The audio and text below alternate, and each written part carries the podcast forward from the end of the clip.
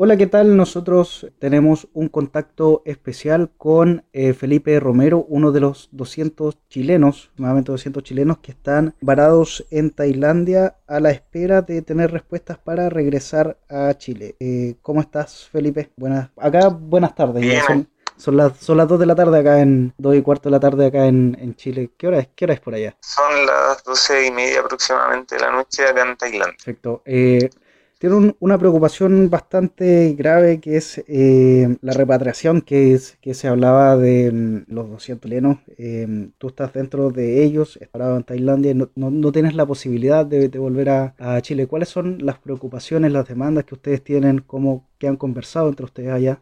Bueno, la principal demanda es que nos puedan colocar un o facilitar la forma de llegar a Chile, de poder, eh, no sé, un avión FACH, eh, si es que es una opción en estos momentos, o facilitar la, las conversaciones con las aerolíneas para que eh, puedan acercarse a Asia y poder llevarnos por la ruta más segura que Sydney, Australia, Chile. Ya, entonces son más o menos 200 chilenos. Me decías que los pasajes comerciales para regresar a Chile, para pasar hacer ese mismo trayecto, están bastante caros. Sí, la verdad que están a 3 millones, 5 millones.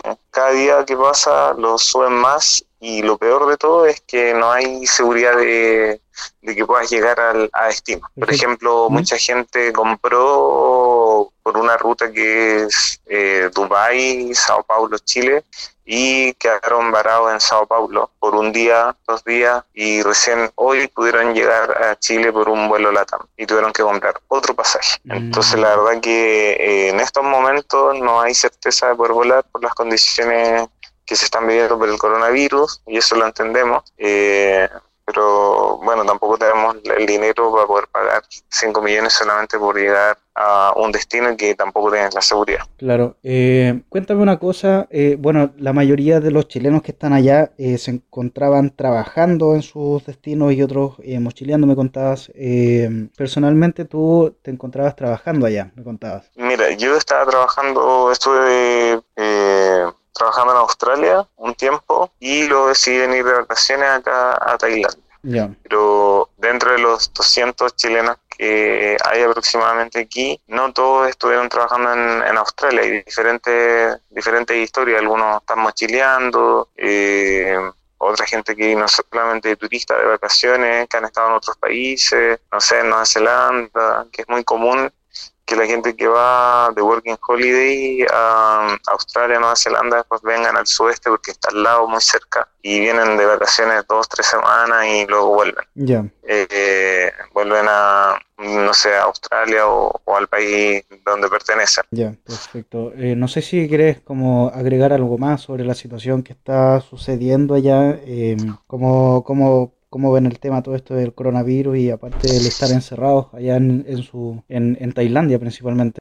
Pucha, igual angustiante momento, preocupante, porque bueno, está una cultura totalmente distinta. El idioma, las personas no hablan, eh, bueno, español nadie, inglés muy poco. Y eh, no te puedes comunicar eh, al 100% como para poder estar acá haciendo cuarentena. Y además que eh, en los casos está similar a lo que lleva Chile con los casos de, ¿De, corona. La verdad que de contagiado eh, en Bangkok hay muchos más. En Phuket solamente llevan como 30, pero en Bangkok el número es mucho más alto. Entonces, por la misma razón, eh, hoy día, ya mañana empieza como el toque de queda acá.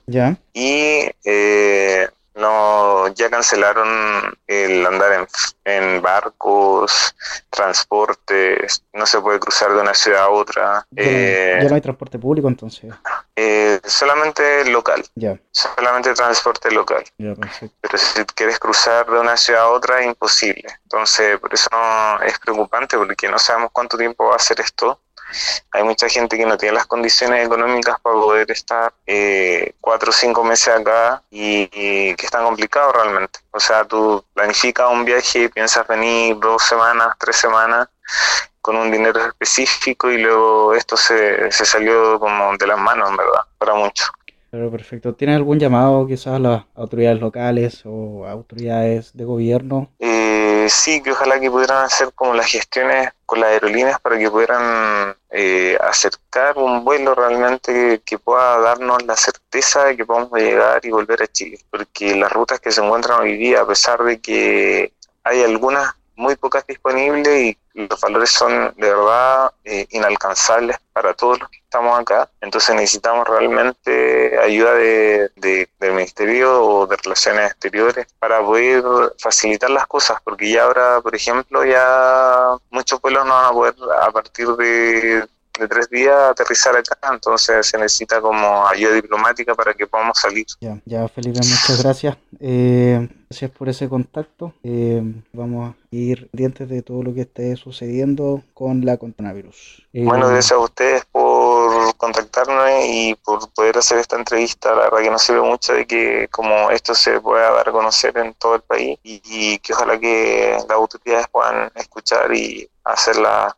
eh, las acciones pertinentes para que podamos volver pronto a Chile. Ya, gracias Felipe.